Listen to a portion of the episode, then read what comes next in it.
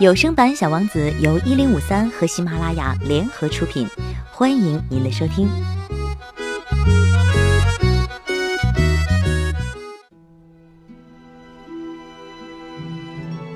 第二十五集，小王子说：“人们出门坐上特快列车，却不知道自己在寻找什么，所以他们就跑来跑去，忙忙碌碌，不停的旋转。”接着他又说：“这多麻烦呢！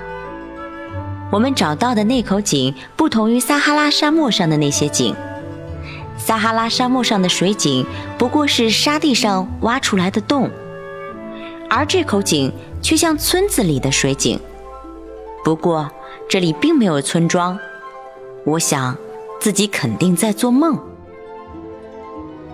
这可真奇怪！”我对小王子说。所有的东西都是现成的，露露、水桶、井绳。他笑起来，拿起绳子将露露转动起来。露露吱吱响着，像一个很久没有风儿吹动的风标。你听到了吗？小王子说：“我们唤醒了水井，它在唱歌呢。”我不想让井绳把它搞得精疲力尽，让我来吧。我说你转不动。我把水桶慢慢放到井沿，放在上面。虽然很累，但取得的成就让我开心。露露的歌声依然在我耳边回荡，桶里的水还在晃动，我能看到日头在水面上泛出微光。我太想喝桶里的水了，小王子说：“让我喝一点儿。”我现在才知道他一直在找什么。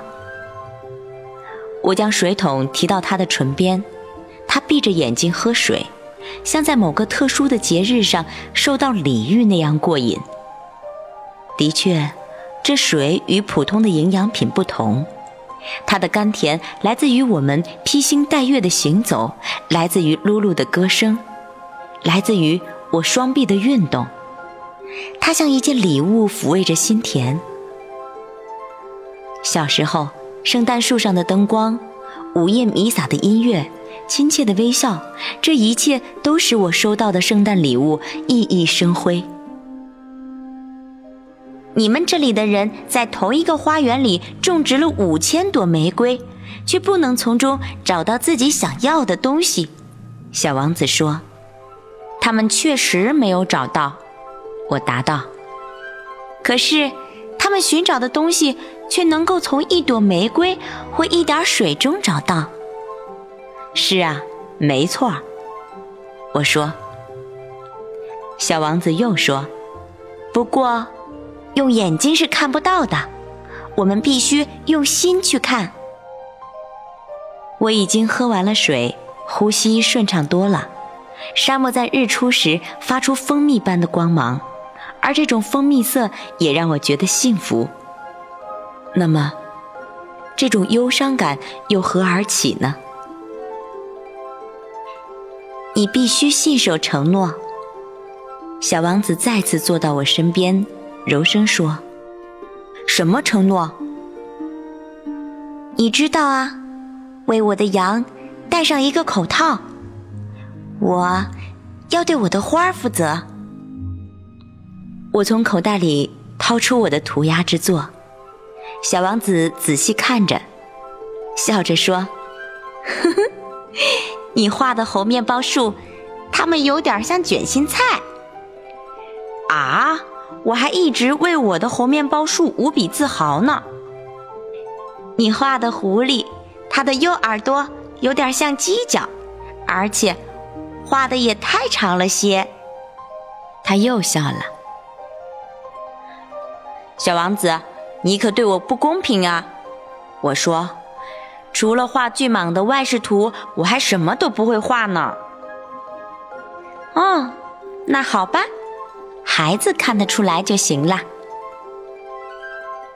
于是我用铅笔勾出了一副口套的轮廓，把画递给他时，我感到一阵心酸。我说：“我还不知道你的打算。”但他没有回答，而是对我说：“你知道，我落到地球上，明年就整整一年了。”片刻沉默之后，他接着说：“我就落在这旁边。”随后，他双颊绯红，不知为什么，我再次感到一阵莫名其妙的酸楚。不过，我想起了一个问题：一星期以前，我第一次遇到你的那个早上，你在这千里之外才有人烟的地方独自徘徊。这么说，这件事并非偶然，你是不是要回到你降落的地方去了？小王子的脸颊又红了。我有些迟疑的接着问：“是不是由于周年纪念的缘故？”小王子的脸颊再次发红，他从不回答此类问题。不过，脸红难道不表示承认吗？唉，我对他说：“我有点害怕。”他打断了我的话：“现在你该干活了。”你应该回去修理你的发动机，我会在这里等你。明天晚上你再回来吧。但是我还是对他放心不下。我想起了那只狐狸。如果一个人听任自己被人驯服，那他就要冒着流泪的风险。